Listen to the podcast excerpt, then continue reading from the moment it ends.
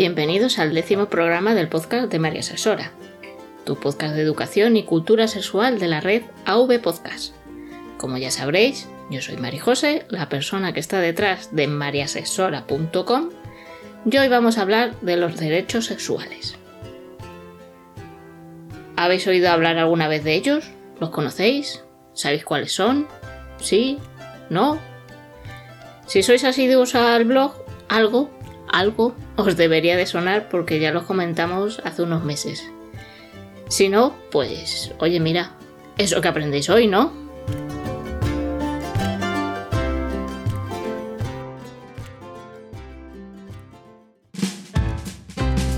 AV Podcast.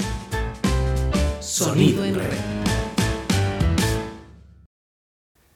Los derechos sexuales se fundamentan en la Declaración Universal de los Derechos Humanos.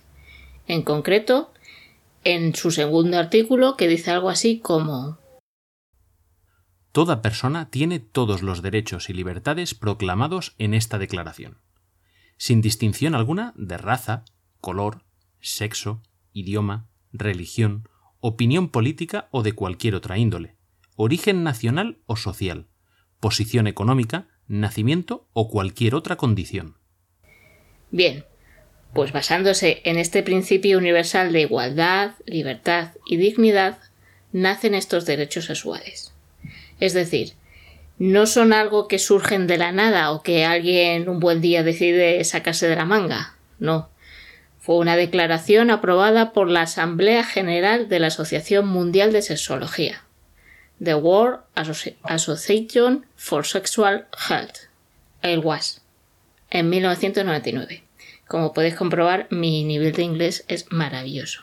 Pero bueno, lo importante, lo fundamental es que los derechos sexuales es una declaración aprobada por la Asamblea General de la Asociación Mundial de Sexología. Porque tal y como se recogió en aquella declaración, los derechos sexuales son derechos humanos universales, basados en la libertad inherente, dignidad e igualdad para todos los seres humanos. Dado que la salud es un derecho humano fundamental, la salud sexual debe ser un derecho humano básico. Para asegurarnos que los seres humanos de las sociedades desarrollen una sexualidad saludable, los derechos sexuales siguientes deben ser reconocidos, promovidos, respetados y defendidos por todas las sociedades de todas las maneras. La salud sexual es el resultado de un ambiente que reconoce, respeta y ejerce estos derechos sexuales. ¿Cuáles son estos derechos sexuales? Pues tal y como se proclamaron en aquella declaración, son 11. Y los vamos a ver uno a uno. Derecho a la libertad sexual. La libertad sexual abarca la posibilidad de los individuos de expresar su potencial sexual. Sin embargo, esto excluye todas las formas de coerción sexual, explotación y abuso en cualquier tiempo y situaciones de la vida. Para que todos nos entendamos. Este derecho lo que viene a decir es que, por ejemplo, y hablando en plata, si a mí me da la gana salir un día a la calle con un escote que me llegue hasta el coño, estoy en mi perfecto derecho de llevarlo sin necesidad de aguantar ningún tipo de acoso, agresión, coerción, amenaza, Mm, insulto, insinuación, etcétera, etcétera, etcétera. ¿Por qué? Porque estoy ejerciendo mi derecho de libertad sexual. Un derecho que acabamos de decir que es universal. Que a ti te podrá gustar o no gustar mi vestimenta, por ejemplo. Pero eso jamás te dará pie a absolutamente nada. Tus juicios de valor son tus juicios de valor. Y si quieres, te los metes por donde no te quiero decir. Y aprovecho la ocasión también para mm, mm, recordar que llevando ese escote, si un día me ocurre algo, la culpa jamás, repito, jamás será mía. será de aquella persona o personas que han decidido pisotear mi derecho. Porque me parece lamentable, sinceramente, que en 2018 todavía se le juzgue a la persona por cómo viste. Y lo repito una y otra vez. En caso de agresión, la culpa siempre será de la persona agresora. Nunca, jamás de la víctima. Ni de la víctima, ni de la ropa que llevaba, ni de la iluminación de la calle, ni de la hora de la noche que era. Todo eso son excusas para pasarse por el forro este derecho de libertad sexual. Y este solo sería un ejemplo, pero aquí también entraría el derecho de demostrarle mi afecto a mi pareja de manera pública, con, con un beso o un abrazo, sin temor a represalias porque simplemente seamos homosexuales, por ejemplo. Derecho a la autonomía sexual, integridad sexual y seguridad del cuerpo sexual. Este derecho involucra la habilidad de tomar decisiones autónomas sobre la vida sexual de uno dentro de un contexto de la propia ética personal y social. También incluye el control y el placer de nuestros cuerpos libres de tortura, mutilación y violencia de cualquier tipo. Básicamente, esto quiere decir que es tu sexualidad y la vives como quieres, dentro de los límites legales, evidentemente, ¿no?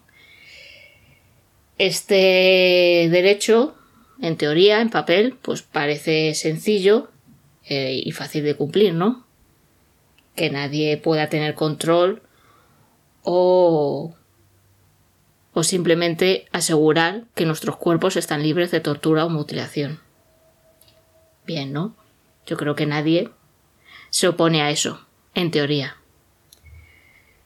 Pero sin embargo, Así como, como dato, os diré que según la OMS, la Organización Mundial de la, de la Salud, ha estimado que más de 200 millones, quedados, quedados con la cifra, 200 millones de mujeres y niñas en el mundo han sufrido algún tipo de mutilación genital femenina.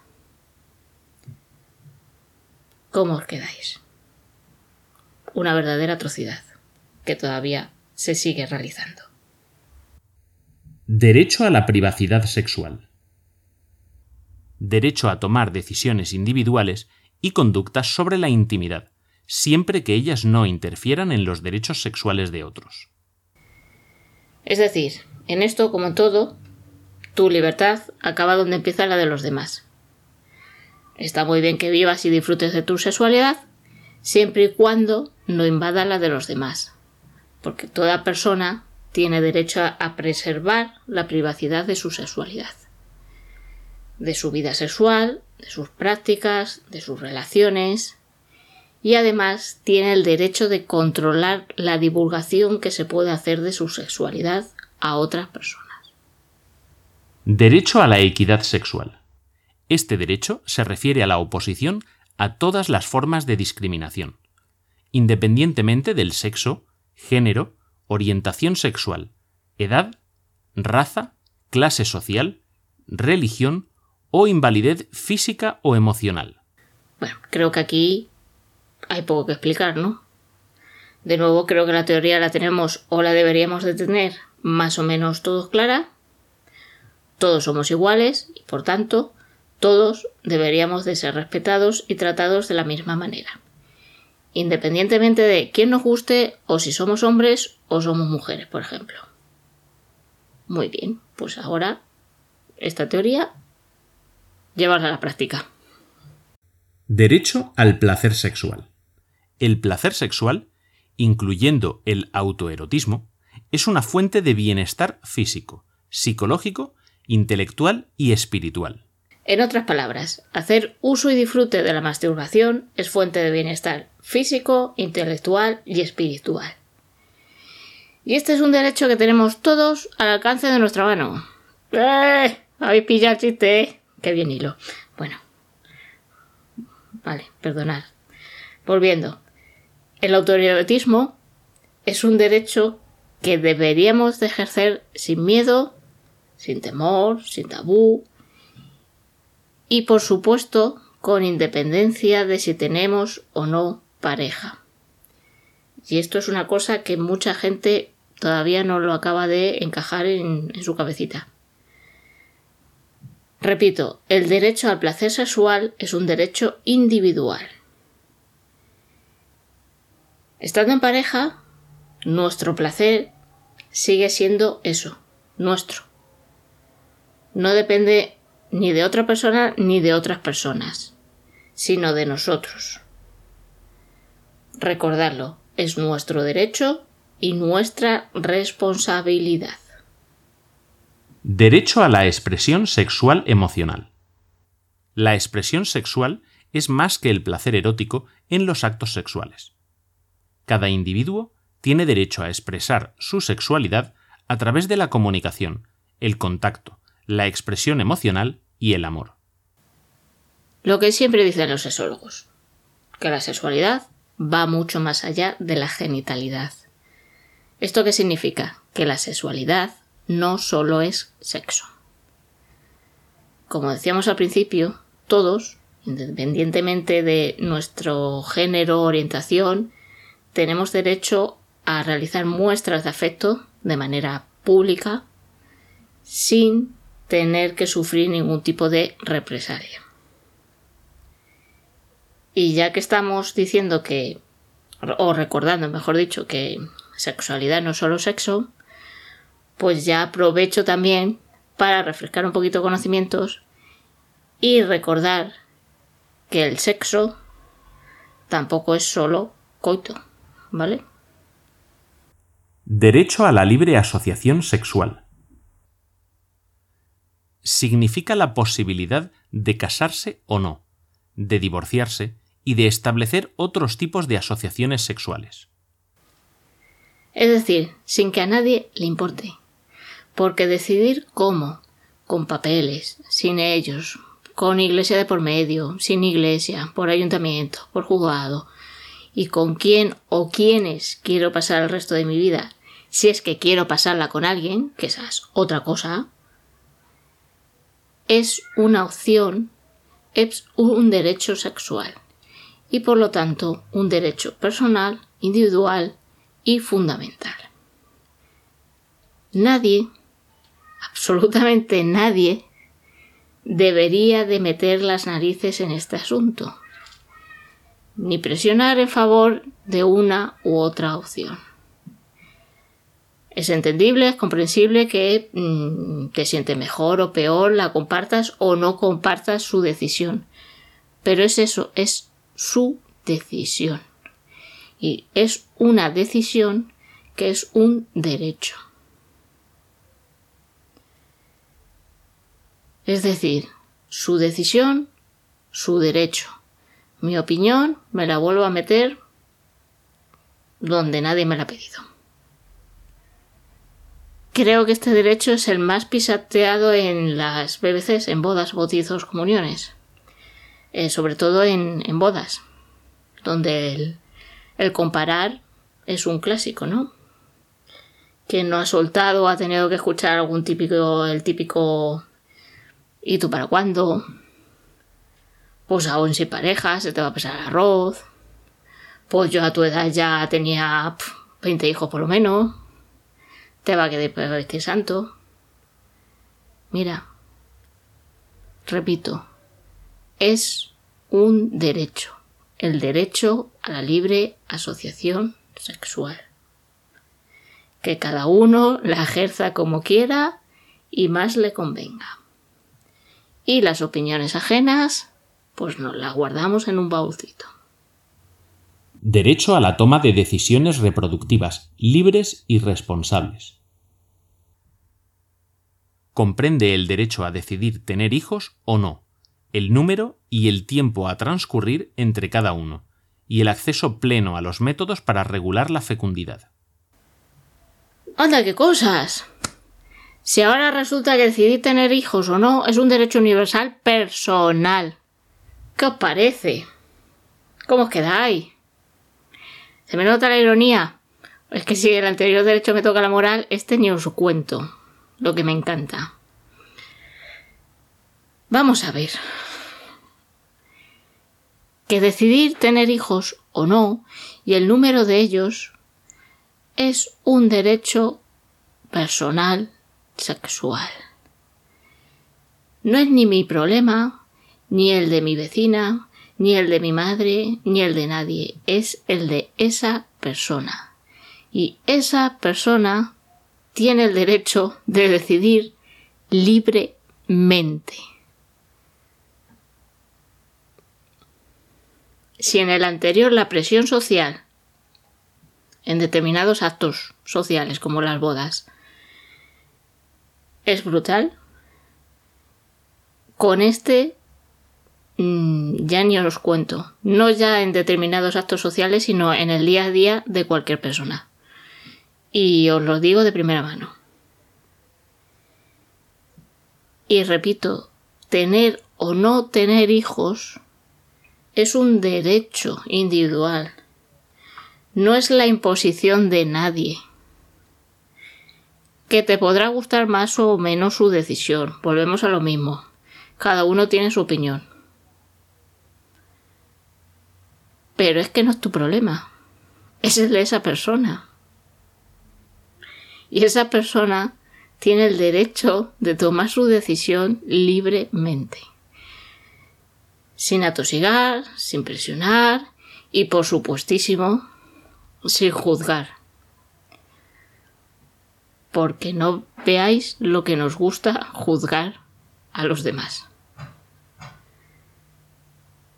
Por favor, respetemos los derechos de las personas.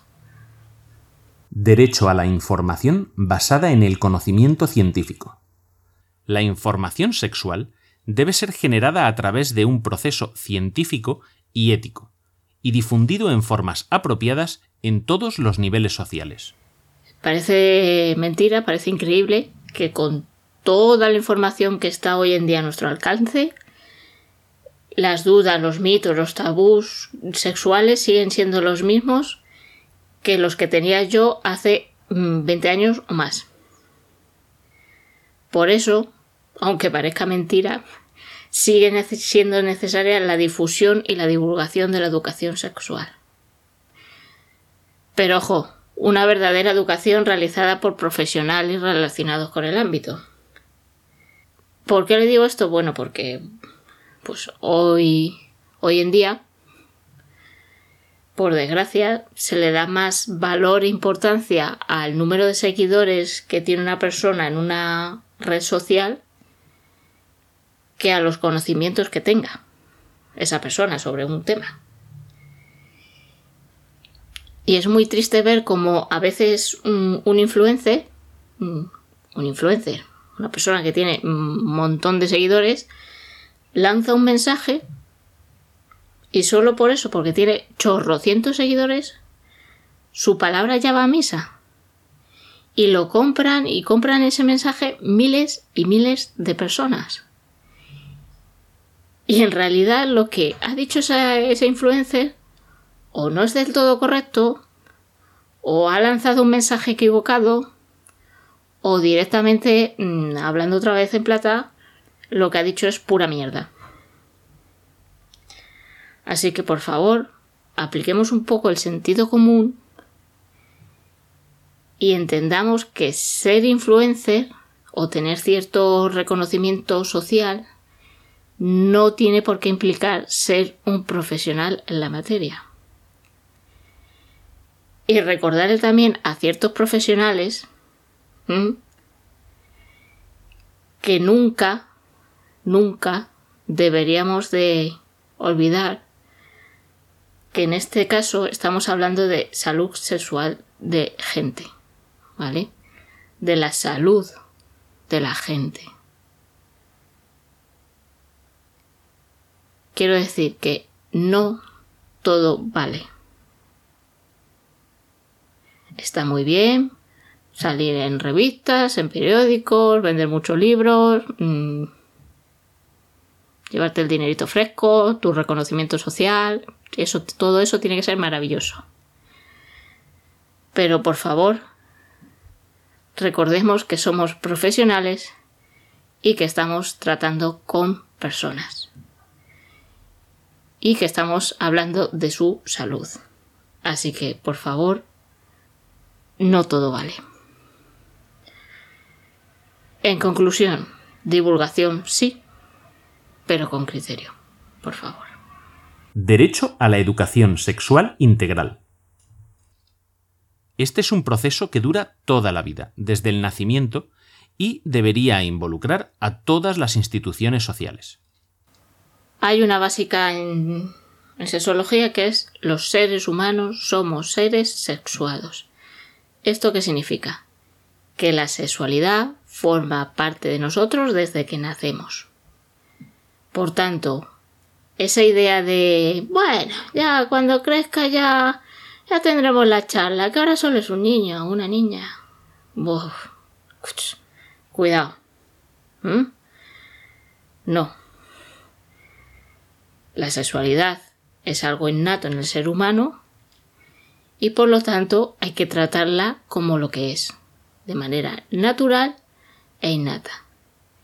Y hay que explicarla y, e ir resolviendo las dudas en cualquier etapa de la vida, en cualquier momento en el que surja. Eso sí, lógicamente, adaptando el lenguaje a la edad y a esa persona. Pero hablándolo, no rehuir del tema. Y si lo que te preguntan no lo sabes, pues simplemente se dice, mira, esto no lo sé, pero me comprometo a mirarlo, a buscarlo y te lo comento. Y no pasa nada. ¿Vale? ¿Por qué no hablar de sexualidad cuando se llega solo a la adolescencia? Pues muy sencillo, porque en esa edad ya está todo el pescado vendido. Y el problema que surge es que no sabes dónde lo ha comprado y no sabes en qué estado se lo ha encontrado. ¿Qué prefieres? ¿Que resuelva sus dudas en yajuntal.es o con su colega que está igual de perdido que él o ella o que acuda a ti? Pues hombre, yo creo que es mejor a medida que van surgiendo las dudas, ir resolviéndolas de manera natural, ir forjando una relación, una confianza y hablar las cosas. Porque rehuyendo del tema, lo único que conseguimos es llegar tarde. Y cuando quieras tener esa charla, la charla, pues seguramente se la pase por el forro. ¿Por qué? Porque ya se han montado sus películas, ya se ha buscado su información y tú, como nunca has sido fuente de información, pues no te va a tener en cuenta. Repito, somos seres sexuados y la sexualidad forma parte de nosotros. Si lo tratamos como algo natural, se verá como algo natural. Si lo seguimos tratando como algo tabú algo que hay que evitar, algo de lo que no se puede hablar, pues seguirá siendo algo negativo, algo que hay que llevar oculto, algo de lo que no se puede hablar, seguirá siendo algo oscuro, cuando es algo natural.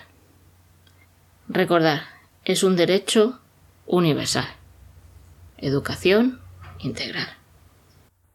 Derecho al cuidado de la salud sexual. El cuidado de la salud sexual debe estar disponible para la prevención y el tratamiento de todos los problemas, preocupaciones y desórdenes sexuales. Es decir, el derecho a la información para la prevención, así como el tratamiento, en caso de necesidad, debe de estar garantizado. mm, no sé, poco más que decir en, en este apartado. Y en general, pues estos serían los 11 derechos sexuales. Ahora que ya los conocéis, pues espero que los defendáis, que luchéis por ellos y si no lo hacíais antes, pues empezar a respetarlos. Aunque yo espero que sí, todos los respetaseis ya de antes. Para finalizar, como siempre, os dejo los métodos de contacto. Mi web de referencia ya sabéis que es www.mariasesora.com y ahí pues tenéis a, vuestra disposición el formulario de contacto para cualquier duda, comentario o cualquier cosilla que me queráis hacer llegar. Si me queréis seguir por redes sociales, en Twitter también deberíais encontrarme como arroba mariasexora, escrito tal y como os viene en la portada de este podcast. Y poniendo también María pues tendría que salir el Facebook y el Instagram.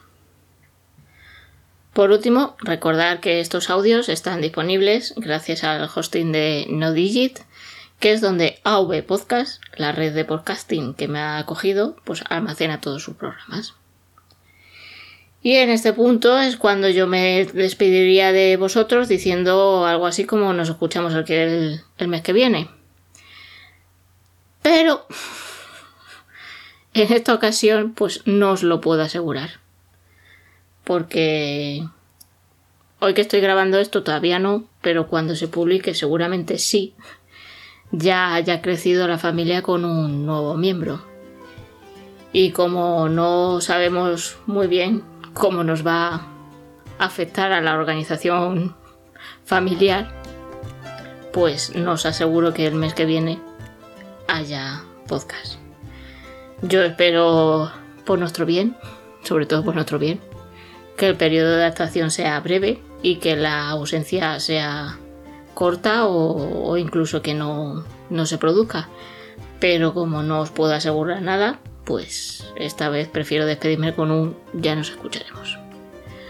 Aunque si tenéis mucho mono de esta maravillosa voz, pues podéis escuchar el podcast de Primerizos, que también está disponible en la red AV Podcast, donde el esclavo informático y yo pues hemos ido contando un poco cómo, hemos vivido esto del embarazo, por si tenéis curiosidad y queréis cotillarnos la vida privada. Así que pues nada más, lo dicho, ya nos escucharemos. Besicos.